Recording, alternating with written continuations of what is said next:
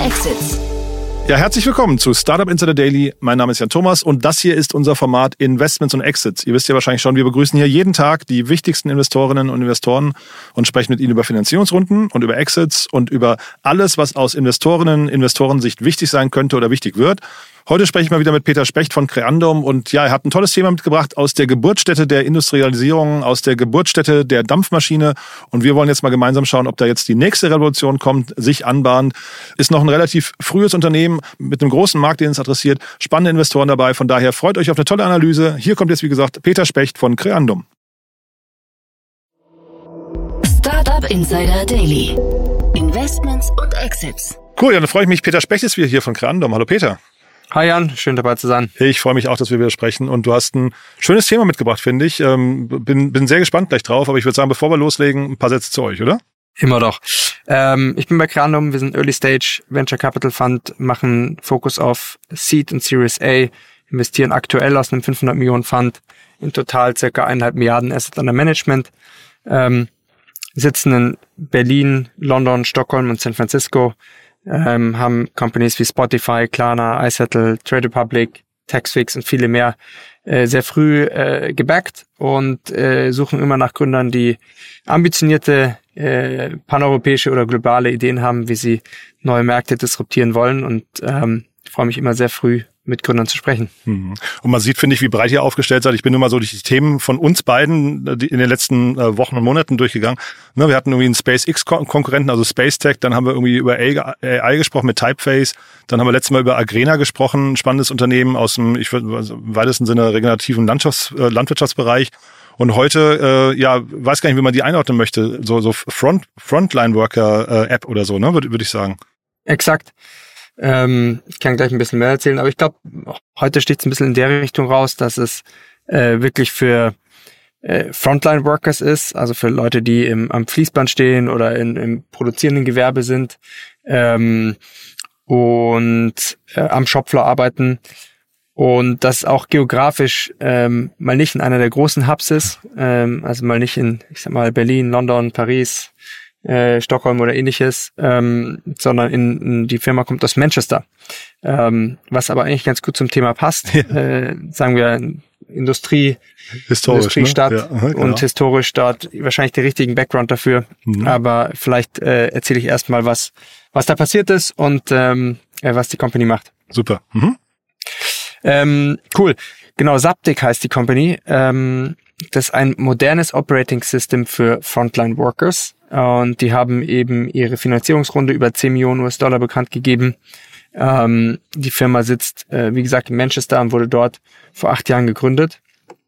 Äh, das ist eine ganz nette Anekdote eben, dass es äh, vom Thema her sehr gut zur Region passt und dem Industrie-Background und Produktions-Background der, äh, der Region, aber auch ähm, zeigt, dass nicht nur in den großen Hubs interessante Companies entstehen, aber auch äh, darüber hinaus immer wieder spannende Sachen sind. Das gleiche sehen wir in Deutschland, in, äh, entweder aus der Ruhrregion oder aus der Stuttgart-Region und Karlsruhe. Äh, es gibt immer sehr viele Orte, wo dann doch sehr, sehr spannende Companies und auch große Companies entstehen können.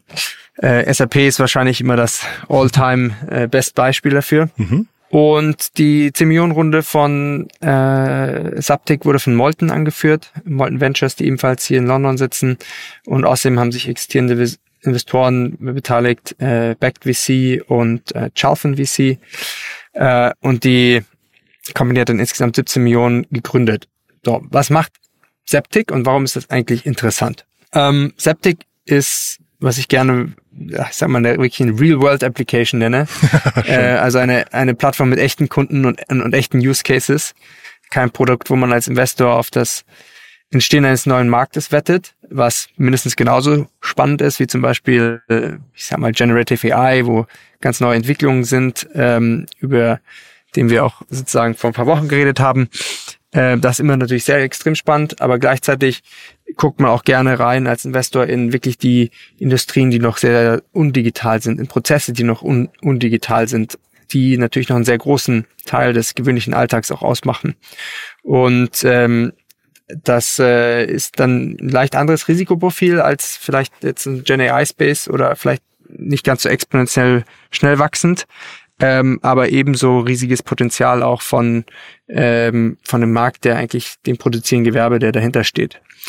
Und was Zaptic mit dem Operating System für Frontline Worker macht, ist, die Plattform besteht aus einer Reihe von Lösungen, die von, hm, die darauf abzielen, die Arbeitsproduktivität zu steigern und aber auch dafür zu sorgen, dass die Belegschaft von ich sag mal, Stift und Blatt, Blatt Papier in die ja, in Zukunft sicher arbeitet und auch eine Verbesserung von Compliance-Prozessen und auch Rückver digitale Rückverfolgbarkeit in jeder Phase des Fertigungsprozesses erreichen kann.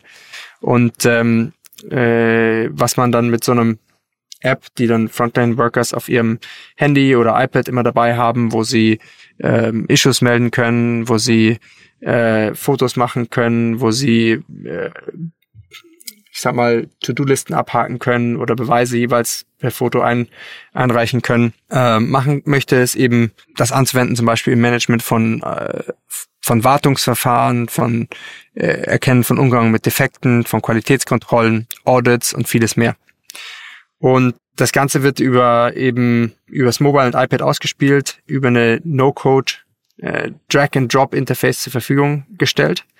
Und damit haben sie mittlerweile einen sehr, sehr attraktiven Kundenstamm erreicht von Carlsberg, Danone, Hovis, Barry, ähm, also viele produzierende Gewerbe und, und große Logos dort und haben im letzten Jahr dort circa drei Millionen Aufgaben über die Plattform abgewickelt und äh, ja, selber ein Einsparungspotenzial von, sagen Sie, von 10 Prozent der, der Effektivität und, und 20 Prozent der, der Reduzierung der Ausfallzeiten von Anlagen erreicht und damit, sagen wir, signifikant wirklich Effizienzen gesteigert und natürlich auch Kosten für, für Unternehmen, wenn sie jetzt hier von, von Pen and Paper auf digital umsteigen. Mhm.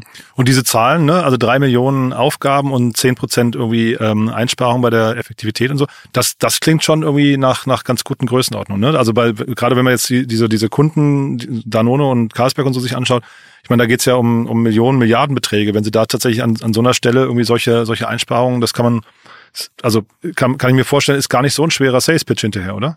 Ja, ich glaube, was, also der Sales Pitch gegenüber solchen traditionellen Unternehmen ist grundsätzlich immer schwierig, weil die sind auch mehr reluctant to change, also mehr widerstandsfähig über sich zu verändern. Ja.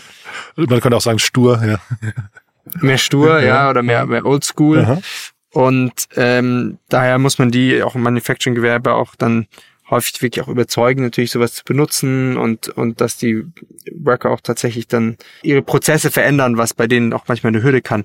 Mhm. Aber vom Output her ist es, wie du sagst, eigentlich schon ein sehr, sehr attraktiver Sale, der ähm, eine gute Conversion haben müsste, da, da es insbesondere auch im aktuellen Markt, also zehn Prozent höhere Gesamtanlageneffektivität und 20% Reduzierung der Ausfallzeiten hat natürlich einen wahnsinnigen Effekt auf die, auf die Bottomline, auf die Profitabilität ähm, in so einem Produktionsgewerbe. Und damit, wenn man dort ähm, äh, Kosten einspart und oder profitabler produziert, hat das natürlich einen signifikanten, signifikanten Effekt für die Unternehmen, der insbesondere in aktuellen Marktzeiten, wo viel auf Profitabilität und Kosten gesetzt wird, sehr relevant ist.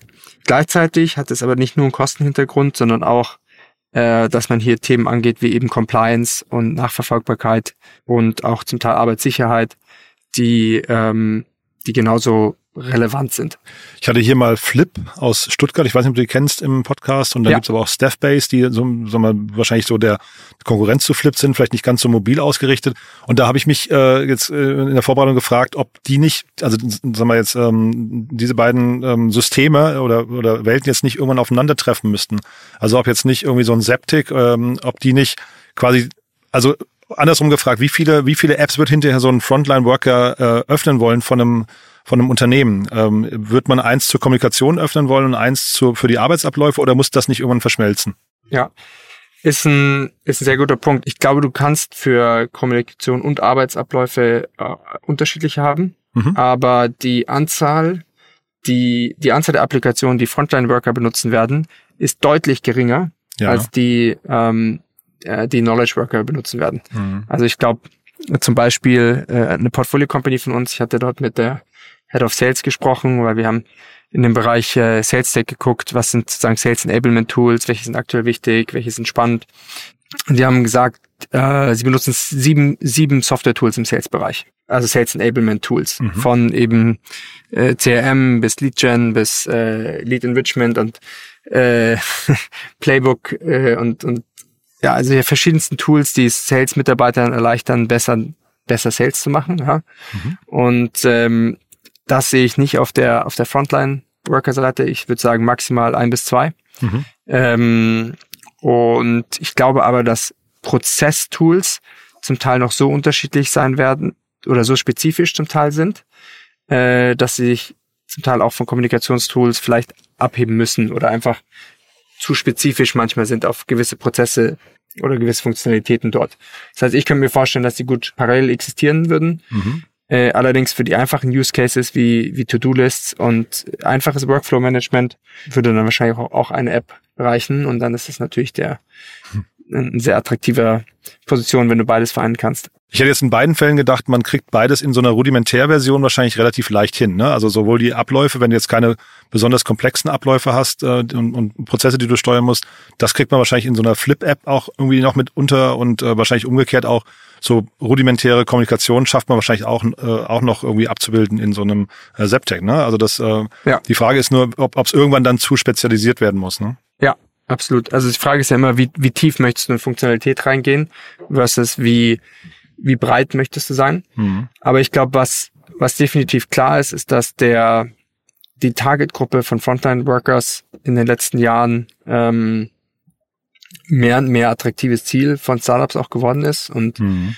äh, du hattest mit Staffbase oder Flip äh, zwei prominente Beispiele aus Deutschland eben genannt und dass generell auch der HR Workforce Management Space ja extrem am wachsen ist. Und wir hatten es auf der ja auf äh, mit Personio und Factorial und HiBob auf der HR Seite ähm, äh, natürlich schon stark gesehen im im äh, ja, für normale Unternehmen oder für Startups. Mhm. Und jetzt sieht man natürlich auch mehr und mehr Digitalisierung auf der äh, Production-Seite und Frontline-Worker-Seite, wo es immer attraktiver wird, reinzugehen, weil die Bereitschaft zur Adoption mittlerweile dort ist, wo sie vor vielen Jahren noch äh, gefehlt hat. Und die positionieren sich jetzt hier so als No-Code, Low-Code-Tool. Ähm, ist das generell ein Trend, den, den ihr auch folgt? Also würdest du sagen, das ist so, äh, ich weiß nicht, wie man es insgesamt einordnet, aber also das ist ja so ein Buzzword der letzten zwei, drei Jahre. Ne? Ähm, ist das äh, relevant für Startups, so ähnlich wie AI in jedem Pitch-Deck auftauchen muss? Muss jetzt auch irgendwie der, die Zugänglichkeit quasi unterstrichen werden, indem man sagt, wir sind eigentlich Low-Code? Ja, ich glaube, äh, Low-Code hatte insbesondere so einen Hype vor so zwei, drei Jahren, ist dann ein bisschen kritischer gesehen worden. Äh, aber folgender Hintergrund dazu. No-Code ist immer extrem spannend, um Sachen leicht anpassen zu können, um Sachen von Engineering-Teams mehr zu Operating-Teams zu shiften, dass Operating-Teams äh, oder auch Marketing-Teams direkt Sachen ändern können oder Workflows aufsetzen können, dass No- oder Low-Code generieren können. Allerdings, wenn es darum geht, more kom komplexere Sachen abzubilden, äh, haben No-Code oder Low-Code-Tools äh, in der vergangenen Zeit eigentlich immer Probleme gehabt mhm. und haben dann doch Engineering-Kapazitäten gebraucht. Und äh, daher sagen wir so, ist es dann doch nicht die Holy Grail gewesen, die aller Lösung ist, weil ähm, es häufig dann doch Engineering-Kapazitäten braucht, um Sachen tiefer und spezifischer anpassen zu können. Und deshalb will ich sagen, ist Low-Code ein nettes Buzzword. in manchen in manchen Use Cases sehr, sehr hilfreich und der richtige Ansatz, um Flexibilität zu haben, um Workflows abzubilden, um Tools zu bauen, um äh, Sachen von Engineering zu Operations Teams äh, zu shiften, aber in vielen Bereichen auch nicht der richtige Ansatz ist, weil du eben tiefer gehen musst und mehr Komplexität hast. Das heißt, ich äh, würde hier immer sehr differenziert drauf gucken, wo es Sinn macht und wo es positiv ist und wo es äh, ich dann weniger convinced drüber bin.